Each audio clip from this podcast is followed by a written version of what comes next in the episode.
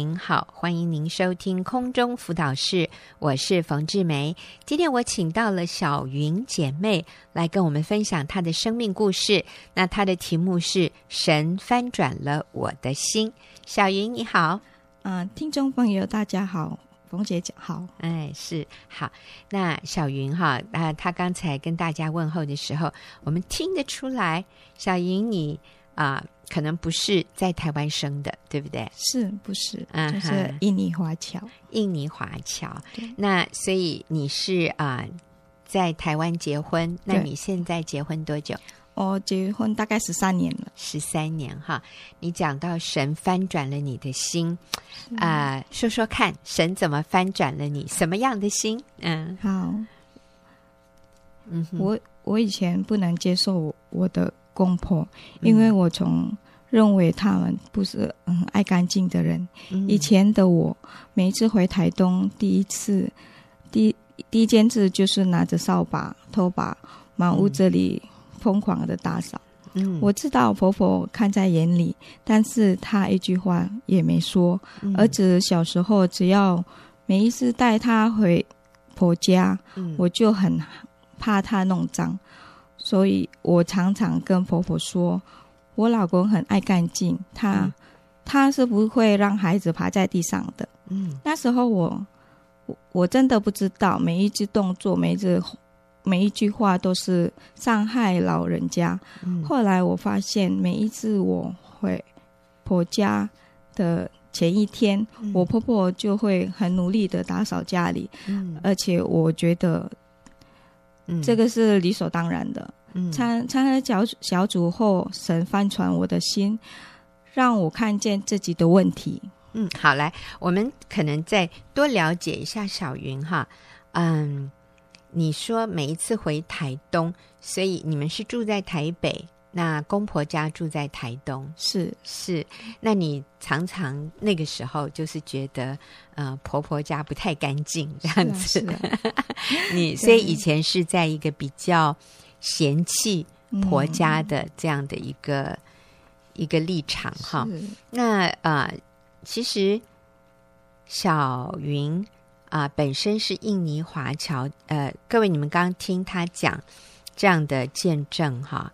啊、呃，其实是很不容易，很不容易的，因为啊、呃，小云在印尼的时候是不会讲中文，不会读中文的。是，然后他来台湾学中文，啊、呃，然后看看这个未来可有没有可能在台湾找到工作，或者是说他想来台湾学好中文，将来回印尼去教中文啊。所以他是几岁？呃，几岁学中文的？那时候你几岁？像二十六、二十六岁。你看，二十六岁才学中文，虽然是印尼华侨。呃，我去过印尼哈，印尼的政府因为以前是比较呃不希望对印尼的华侨会讲中文，他们想要同化啊，所以啊、呃、不准有。华语的学校啊，有有很长一段时间，嗯、所以印尼的华人都不会讲华文，呃，也不会读这个我们的中文的这个文字。嗯、那所以小云虽然是有华人的血统，但是受的是完全印尼的教育。二十六岁来台湾学中文，现在可以读。可以讲哦，那真是了不起。所以你现在来台湾几年了？从那个时候到现在，十四年，十四年啊、呃！而且不是什么六岁就学，是二十六岁学哈。然后现在可以读，可以讲啊，那真是了不起。好，那但是刚才小云提到，以前是啊、呃，对婆家是轻看的，哈啊、呃，因为。因为呃，小云真的很优秀，哈，让我这么说，所以很很优秀的人，通常有的时候就会比较容易看别人看看不下去或者看不顺眼。但是上帝改变你了，嗯啊，以前会觉得婆婆婆很不是很看重卫生，婆家比较脏。其实啊，小云这个不是只有你有这个问题，呃，几乎所有的媳妇都会觉得婆婆比较脏，就是卫生习惯没有自己好啊。因为我们生在不同的年代，呃，所以小云后来你怎么克服的？嗯，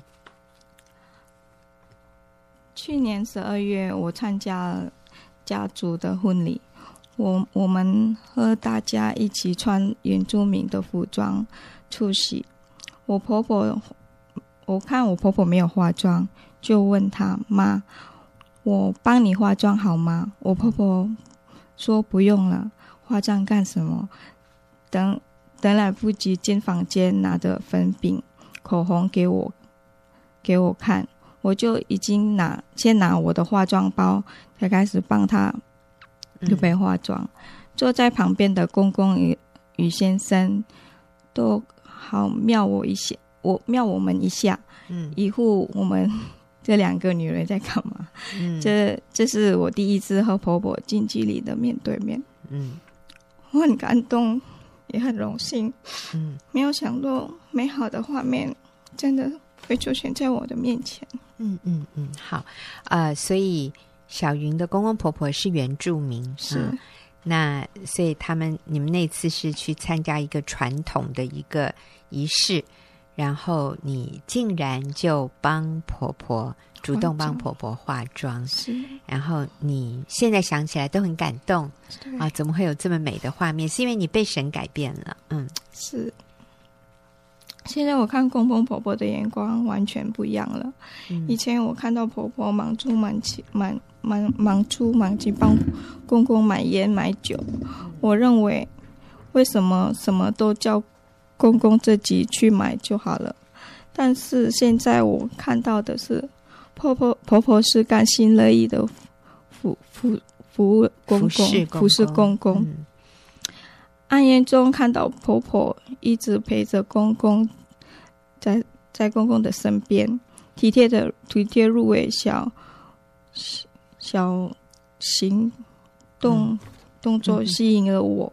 当公公暂时离开现场要去抽烟时，我婆婆就会在旁边，手上一直拿着袋子装有烟、槟榔、小篮子，随时准准备撤货。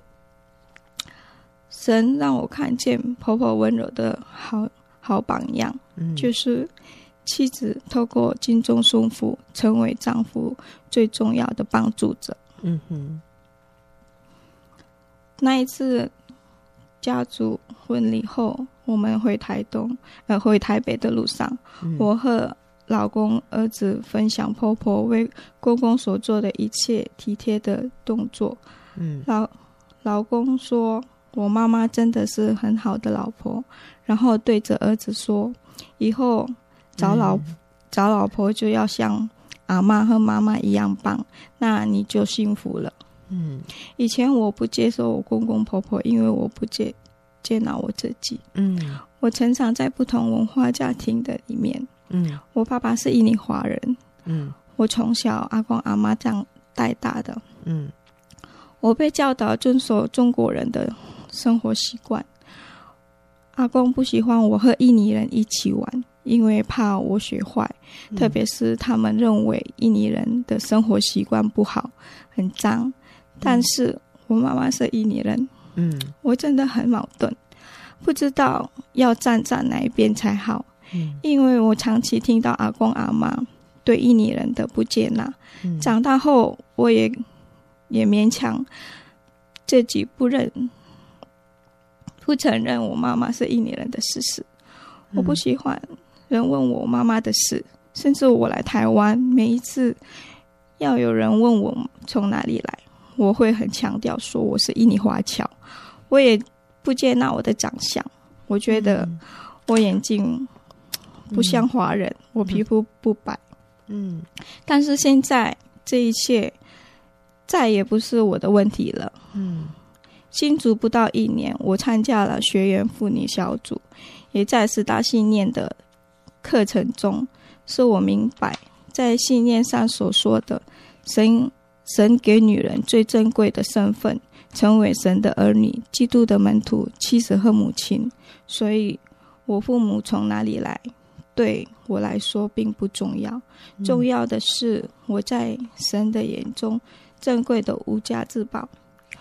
我愿意改变自己，神帮助我调整调整我的眼光。嗯，现在现在我看先看先生的家人越来越可爱。嗯，每每年，嗯，我很期待和家人一起。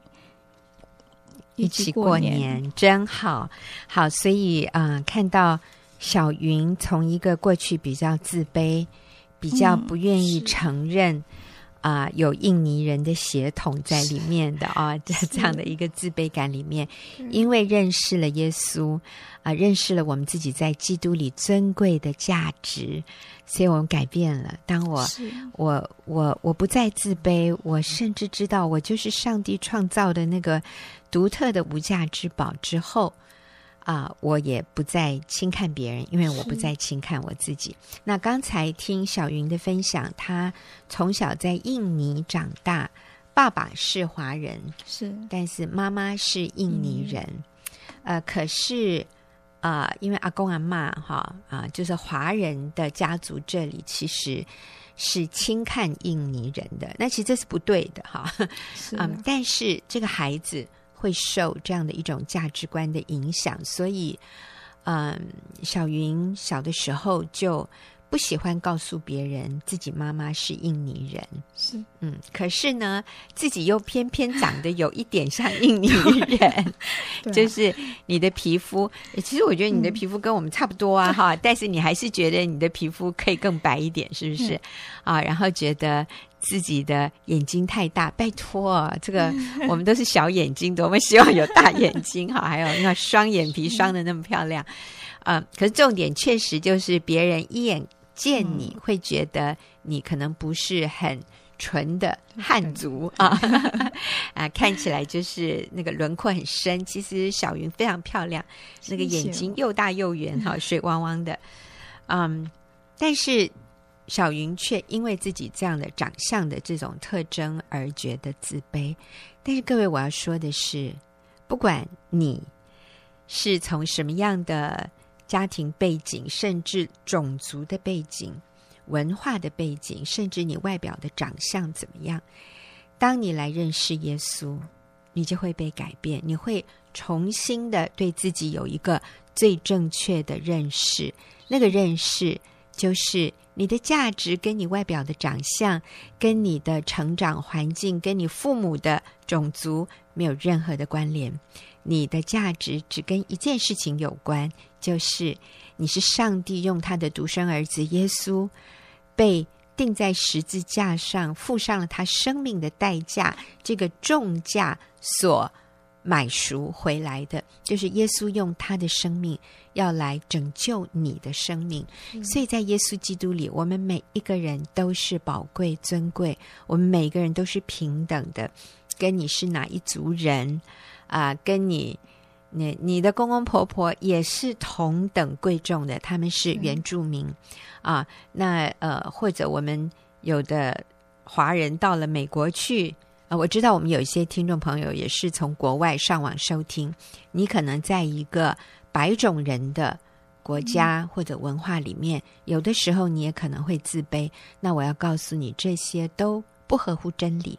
那个真理是，你在基督耶稣里和任何一个人都是有同等的价值的，因为耶稣用他的生命换取了你，也换取了另外一个人。这个换取就是买赎啊，他用他的生命为我们的罪而死。所以，这个就向我们证明了我们在神眼中是多么的贵重。每一个人都需要明白自己的价值的根基是耶稣基督为我们付上生命的代价的这一个根基。这是你你的价值需要建立在这件事情上，而不是你外表、你的长相、你的成就、你的学历、你的财富。啊，或者你父母的成就，或者你丈夫、你配偶、你孩子的成就，他们的表现来决定你的价值，那个都错了。因为这些都是会起伏的，我们必须来到那个恒定的根基，就是耶稣基督。因为耶稣牺牲了他的生命来救我，那这就等于我的价值。那这个就跟我的国籍、跟我的种族、跟我的外表、我的成就、我父母的成就、我配偶的成就没有任何的关联。所以，我们每一个人都是在同样的、同等、平等的一个地位上。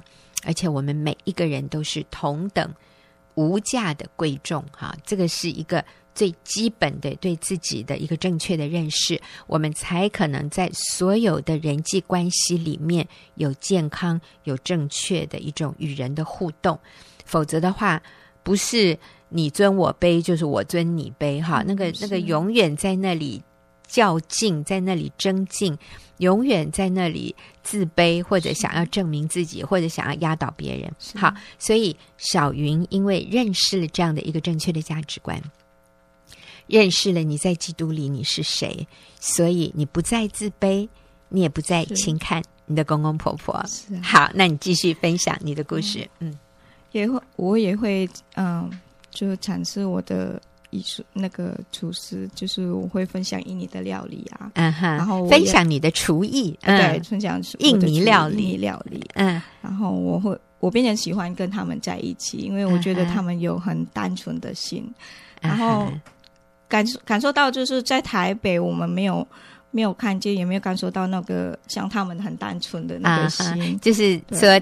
台东，你的婆家，台东婆家。啊、呃，很单纯，原住民在一起，对对对，大家都很很很快乐的啊，原原住民非常开心的，对，是啊，就就是在小组中有一位那个新新来的姐妹，嗯，然后她的两个孩子就生病，嗯，所所以常常跑到医院去，嗯、然后感受到他们家庭说很混乱，嗯，然后她先生时常就是跟。就他们就师长夫妻吵架的话，就会骂小孩啊，然后让我想到我以前的我，嗯、我以前就去上班嘛，然后就把小孩就一岁多就送到保姆，嗯，然后市场也是常常生病，常常跑医院，然后每次就儿子不乖乖吃药的不舒服，我就我开始生气了，嗯，然后常常就是如果他不吃药，就会跟他讲会怎么样，如果你不乖乖。如何又如何？这样就就是用很像威胁小孩。嗯嗯。以前的我，我不觉得是让儿子没有安全感。嗯哼。然后他很害怕外面的环境。嗯。太爱干净过头，还有只要我一眼神，就是嗯，看见他就就他怕的要命。嗯。然后我会为了半夜咳嗽在床上呕吐，我就会很生气，就抓狂骂他。嗯。他。也骂我先生，就是我没有帮忙，还继续睡。嗯，然后我常就是很生气，儿子，然后就就跟儿子说：“为什么你常爱生病啊？”这样，嗯，对啊。如今我才明白，以前的我是一个失控的女人，嗯，常常透过不恰当的行为，然后坏伤害孩子和先生。来到小组后，嗯，透过姐妹的敞开分享，我让我。解决每一个问题，就是从我开始，嗯，让我就是我有能力反省过去的自己，嗯，好，所以信耶稣以后的改变，就是你发现其实每个问题都是从你开始，是，是，而且你。现在有能力去反省。啊，你从一个姐妹。的身上看到哦，原来我以前也跟他一样，哈，小孩子常常生病。那小孩子为什么常常生病？是因为妈妈上班，然后小孩子去上学 就容易感染生病，然后小孩子生病回来以后，啊、呃，又不肯吃药，妈妈就会生气的大骂，哈，抓狂大骂，干嘛这么爱生病啊？哎呀，真是哎，我我听到小云这样分享，我就想到。啊啊！曾几何时，我大概也骂过这种话吧。其实谁爱生病呢？对不对？但是我们看到我们的先生、我们的孩子生病的时候，啊，给我们带来很多麻烦，或者让我们很担忧，我们就会怪对方：你干嘛这么爱生病？嗯、然后又不爱，又不肯吃药，你为什么让我过得这么痛苦？会去怪罪身边的人。可是当我信了耶稣以后，我才发现原来。问题都是我开始的，嗯、所以我要反省，我是可以改变的。所以你现在改变了，对。嗯、有一次啊，女儿这个感冒咳嗽，就是很不舒服，就是想吐，嗯、可是她很怕吐出来，然后我就会温柔的说：“嗯、不舒服就要吐出吐出来没关系，让痰吐出来比较舒服。”女儿是四四岁而已，他会撒娇跟我讲说：“妈妈可不可以为我祷告？”嗯，我我说好啊，一起祷告。很快他就入睡了，很安稳。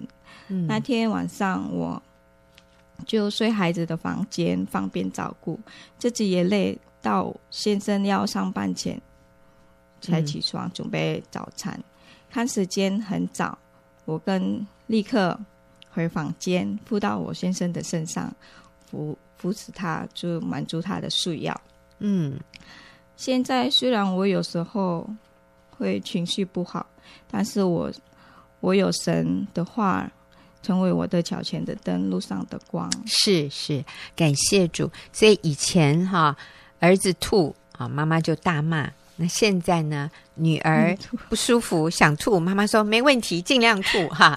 那这是改变啊、呃！以前孩子会很怕妈妈生气，现在孩子知道妈妈啊、呃、是不会随便乱生气的，孩子就比以前更有安全安全感。而且啊、呃，小云现在也是回家照顾孩子的全职妈妈，也没有再回去上班了，是。就是把焦点转移在。家庭里面也不再需要透过上班赚钱来肯定自己的价值，嗯、好，那这真是好大的改变。我们谢谢小云的分享啊、呃，等一下我们就会进入问题解答的时间。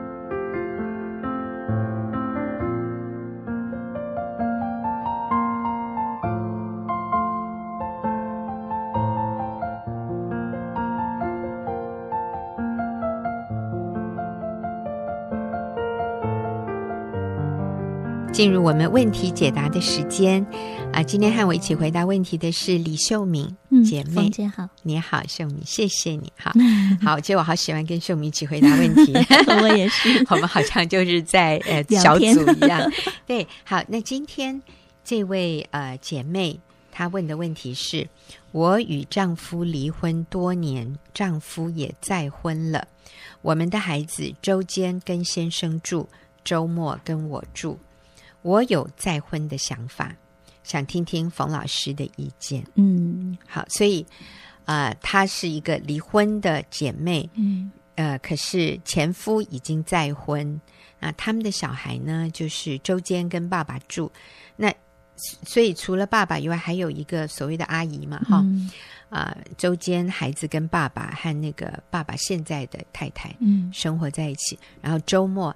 来跟他住，嗯，但是他目前还是单身，他没有再婚，嗯，所以他说：“可是我有再婚的想法，想听听冯老师的意见。”嗯，那秀敏啊、呃，我们有什么样的？其实应该是说，圣经有什么样的教导在这样的情况里？嗯嗯、是圣经保罗的教导是最好是手速安常啦，嗯、就是我我我觉得圣经上所有的命令或者是诫命，真的。不是为了只是让我们守一个律法，而是为我们最高的益处。对，真的，你嗯、呃，先生再婚，那如果先生没再婚，我很就是要鼓励这位太太，呃，跟先生积极的回去复婚。嗯，就是我们嗯、呃，在错误的里面，我们要找到那个最快能够回到原点的那条路，嗯、而不是让自己再继续复杂错下去。嗯，所以。呃，我并不鼓励这位太太再婚。啊、嗯，我我鼓励她，呃，能够为孩子、为自己保持一个完整的家。至少你的孩子回到你这边，不是再又有一个叔叔，哈、嗯，有个对那个很复杂度。其实那个复杂度不是我们能够去嗯面对的。嗯，对，那个是很困难的。对。对我，我我有嗯，我认识几个姐妹，我身边有几个姐妹是这种状况的哈。嗯，嗯，那有一位姐妹，嗯、呃，她每次提到这件事情，她都哽咽。就是她在高中的时候，她父亲突然过世，嗯、然后没多久，她的母亲就改嫁。哦，可是她那时候已经高中，而且她父亲是过世啊，还不是再婚什么的。嗯嗯他非常的痛苦。他每次提到这件事情，里面是非常痛苦的。他说他感觉到被遗弃，他感觉到他没有家了。你我每你你你你要把它讲完。你说他的父亲在他高中的时候、嗯、突然过世，突然过世，然后呢，嗯、妈妈。就没几个月就改嫁了。OK，这是重点。是妈妈没几个月以后就改改嫁。对，嗯。那其实按理来讲，按圣经的教导来讲，你说那个，除非丈夫死亡，哈，你是可以再婚的。嗯。可是我我的意思说，在这种情况下，这位姐妹她她的感受是被遗弃，而且她那时候已经是高中，还不是小小孩耶。嗯。那个我我要强调的是，那个父母是一辈子的，嗯，不管。在什么情况下，那是一辈子的。对孩子来讲，一生只有一个父母。嗯，你你再改嫁，他们真的就是完了，他们就是真的就是没有家了。嗯，所以这位姐妹每次提到的时候，我好心疼她。嗯，她说我们没有家了，所以从那天开始，她就跟她的姐姐两个，嗯，就开始担负家庭的经济哦，工作，然后养家。因为她的母亲改嫁。呃，我不知道他们有没有在供应这个家庭，但是对他们来讲，情感上面来讲，他母亲就完全不属于他的。哦，是。所以，就那个痛苦，那个他感觉到被遗弃的那个感觉，嗯、我觉得是很真实的。嗯嗯。那何况父母那个再婚，你是不是是离婚再婚？离婚再婚，而不是过世死亡。嗯、呃，死亡，我觉得多多少少，嗯。还就是说已经已经过世这样子，嗯，可是你眼看着你的父亲还在，嗯，然后是属于别人的，嗯，对，我觉得那个痛苦是更深，所以我觉得，嗯，就是说父母离婚再婚对一个孩子的冲击比父母过世，然后其中一方再婚。那个冲击是更大的，对对。离婚虽然两个冲击都很大，如果比较起来，嗯、因为那个是就是离婚再婚是看得见爸爸，嗯、看得见妈妈，可是你那个是不属于你的。对，我觉得那个痛苦是更大的，嗯、所以我鼓励这位嗯、呃、太太，就是不要再婚，为孩子保持一个家。嗯、对、嗯，至少单纯化一点，至少他回到你这边是一个单纯的。是，嗯、呃，其实我们。小组里也有一个姐妹，她的先生也是，嗯、呃，几年前过世，五十多岁啊、呃。这一对夫妻那时候都五十多岁，那他们的孩子啊、呃、也是二十多岁，在那个时候，啊、结果啊、呃，我们这位姐妹她就决定，她先生过世以后没几天，她就决定她要手速安长，她不要再婚了，嗯、因为她说，我这个年龄。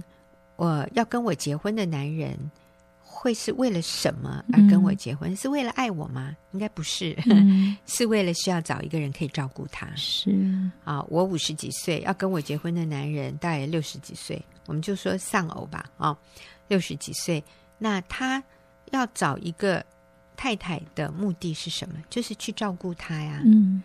那我要找一个丈夫的目的是什么？就是我觉得孤单，我也想找一个人来照顾我。嗯，其实如果我这个年龄我再婚，我是要付出很多的。那但是我的孩子怎么办？啊，嗯，所以他就跟他的儿子说：“妈妈不会再婚，嗯，我就是要告诉你，这是我的决定。”嗯，就他先生心脏病过世没几天，他就跟他儿子这样说：“是，嗯。”他的儿子好感动，嗯，他儿子说：“妈妈，原本我是想跟你说，你放心，妈妈你可以再婚，我都可以接受，我已经成年了。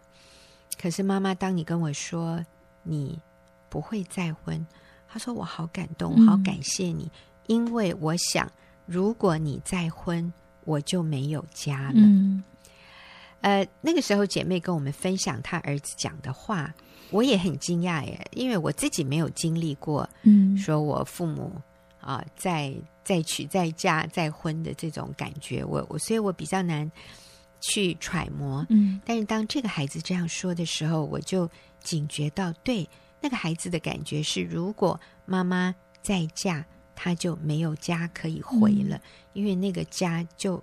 跟以前的家不一样了。他来到这个家里，他没有办法放松，嗯，因为这个家有另外一个主人了，嗯、是。啊，不管是男的还是女的，就跟以前是不一样的。呃，那我那时候当然是非常敬佩我我们这位姐妹，因为按照圣经，她是可以嗯。再婚的，嗯、但是她选择就是持守这个单身的身份。那一方面，其实这也是比较单纯，嗯。那另外一方面，真的对孩子啊，我们自己的生活比较单纯，是那对孩子来说，孩子是。嗯，他就是他还有一个家可以回。是我我觉得今天真的，我们就是要回到，嗯，你到底为什么要需要一个然后再婚，或者是哈？我、嗯、我觉得我们要探讨一下我们人生的那个焦点在哪里。嗯、对，那我不知道这位是不是一位基督徒？如果是的话，我鼓励他。嗯、呃，就是守素安常，然后我们要把焦点放在主的身上，为主而活。嗯、那我相信，就像刚刚冯姐讲的，你的孩子会看到你里面的舍己，嗯、你里面的呃那个为了孩子保持那一个完整的家，为他们所做的，他们会非常的感谢，嗯嗯、非常的呃感动，而且我我相信这是他们真的需要。而不是再再复杂化一个家庭，然后你的孩子会受这些影响，再去复制下一个婚姻，这样一个混乱。嗯嗯，嗯，嗯，那当然，耶稣也在马太福音讲说，休妻另娶的，就是犯奸淫；嗯、有人娶那被休的妇人。也是犯奸淫啊！当然前面说呃，休妻另娶，若不是为了淫乱的缘故，就是犯奸淫。有人娶那被休的妇人，也是犯奸淫。那圣经里面啊、呃，这个马太福音是这样讲，若不是为了淫乱的缘故。但是我们如果看马可福音，他就是直接说，休妻另娶的，就是犯奸淫。有人娶那被休的妇人，也是犯奸淫。所以基本上。呃，上帝造我们其实就是一次婚姻，是超过一次，它是有很高的复杂度。而且，上帝起初造人的时候，他真的是给我们，就是只有足够的能力面对一夫一妻、一生一世。哈，除非死亡啊、呃，配偶死亡，这个婚姻的盟约可以结束，我们是许可再婚的。嗯，啊、呃，但是如果是离婚的，我们都。建议能够守素安常是最好。守素安常就是持守单身的身份，嗯、就不要再再结婚了，也不要再找一个异性谈恋爱这样子哈。啊、嗯呃，这个都不是圣经所建议我们要做的。嗯嗯，是，嗯、呃，我想。这个是对孩子最好，对他自己，对本人啊，嗯、也是最好的一个方式。嗯，对，啊、呃，那嗯、呃，因为我们真的是看到身边有太多这种例子，就是进入再婚里面之后的那个痛苦，嗯，比原先留在婚姻里面，或者是说没有进入再婚的那种情况是加倍的。嗯、可能这些人都没有想过，呃，再婚之后会这么大的。那个那个要面临的对那个困难，可能都没有想过，所以我们是看到，嗯、所以我们现在才能就是说，哎，真的是劝勉大家不要再去进入一个婚姻里面。嗯，那另外一个我看到的例子就是，嗯，夫妻两个都是再婚，而且各自都有孩子，夫妻俩都是跟原配离婚，对，然后。跟现在的配偶是二次婚姻，对对。那你知道这个复杂度有多？然后夫妻俩的跟前面的配偶都有小孩，孩是。那其实有些时候哈，我们真的是要从孩子的角度来看这个亏损对他们的那个影响力。嗯那嗯。就是这位先生的孩，那那边的孩子，就有一个孩子，一直到现在都已经成年，都是可以嗯再进入婚姻的这种年纪了。嗯、但是，一直因为父母亲离婚，他得了重度的忧郁症，一直走不出来，啊、也没办法好好工作，所以对这个父亲来讲是极大的痛苦，嗯、他非常的懊悔。啊，带给孩子这么大的那个伤害，好像他很自责。对，但是我也要说了，这个孩子也要为自己负责，没错。但是这个父亲看的时候是非常非常痛苦的。我相信他们都没有想说要这样伤害孩子，可是确实是带给孩子很大的痛苦的。嗯嗯，所以真的不要进入。所以现在这个先生又想离婚。对，他就想说，既然嗯这么大的痛苦，而且所以他那个，因为他看孩子很痛苦，他也很痛苦，所以他也没有力量去经营他现在的婚姻。所以那他又想说，那干脆离了好了，你知道吗？就是这样一错再错，一就是一直让自己在这个痛苦的里面。嗯，所以你真的就是从一开始就不要。嗯，不要离婚，嗯、你就后面就不会带来这么多的问题。是，那离了婚就回去复婚，其实那个是很不容易的复婚，但是却你比比起后面这些痛苦来讲，那个算是简单的。对，好，所以真的是在我们还可以面对那个比较单纯简单的问题的时候，嗯、就赶快去面对，不要到后面越来越复杂的时候。是，呃，我也认识一个朋友，他。嗯，他自己的婚姻里面是他先生外遇离家，那但他他们自己他也有两个小孩、嗯、啊。那先生外遇离家，那离家之后几年呢，先生也要求要离婚，嗯，但是这位姐妹就很坚定的不离婚，嗯，那同时嗯。进行的是他自己的呃他的弟弟嗯。跟弟妹嗯。啊。那也是，我现在也搞不懂是谁有外遇还是这样。嗯、反正他的弟妹也是有婚姻的问题，然后就离婚了。嗯，离婚以后，这个弟妹就离开了。那法院还是有没有法院也不知道。反正就是这个孩弟弟跟弟妹的孩子是跟爸爸住，就是跟这个弟弟住。嗯，嗯，那妈妈就走了。嗯，那现在就是说。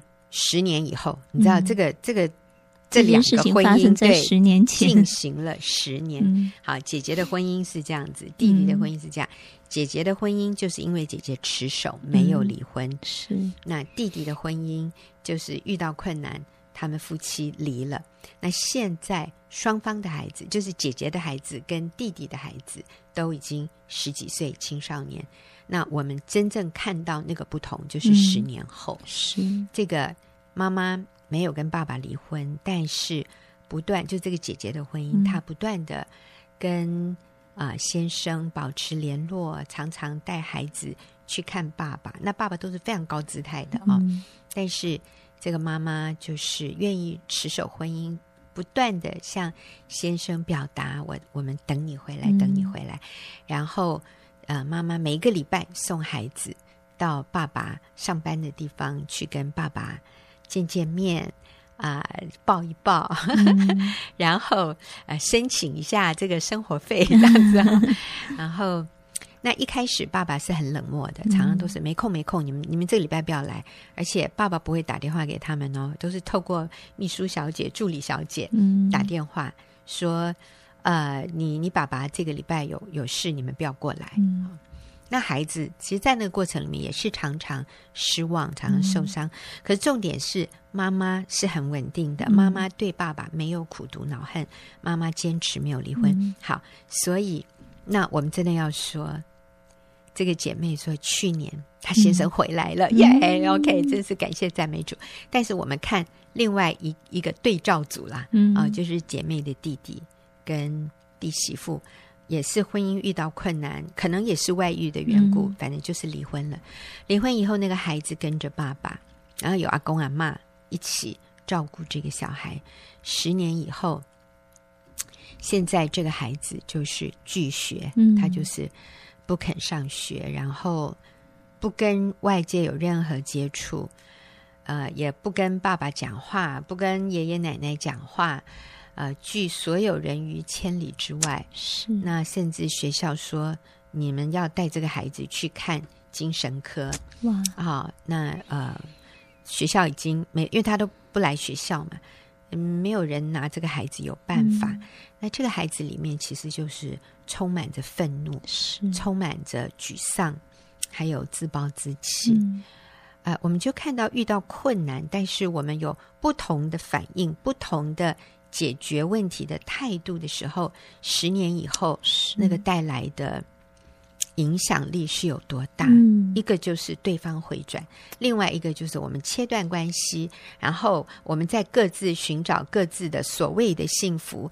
可是你最后真正看到的是下一代的孩子承接着父母用撕裂的方式解决问题的那一个痛苦。嗯，我们都说没关系，孩子会长大，但是你都不知道他里面的那个痛、那个伤，嗯，是多么的深。是那停损啊，对于这位写信进来的这位妈妈，你的停损点就是不要再结婚了，嗯，让你的家是一个你的孩子可以回来的地方。他能够看到妈妈的心，呃，是。你知道吗？不不属于别人的。嗯、虽然跟爸爸离婚了，但是妈妈呃不仇恨爸爸，妈妈仍然觉得爸爸是一个好父亲。然后妈妈不会再进入另外一个尾声的关系。嗯、妈妈可以愿意为了孩子持守这个单纯的身份。是啊，我想，呃，上帝要帮助我们。你说那晚年会很孤单？嗯、那我我告诉你那些。已婚的人，如果那个关系不是一个合神心意的，那个孤单可能更深哦。嗯，好，所以我们可以靠主，我们呃过圣洁的生活，我们过单纯的生活。啊、呃，这个比耶稣说的休妻另娶哈。是犯奸淫，嗯，我觉得是一个更好的选择。是，嗯，好，那谢谢听众朋友的收听，也谢谢秀敏跟我们一起回答问题。谢谢，我们下个礼拜再会。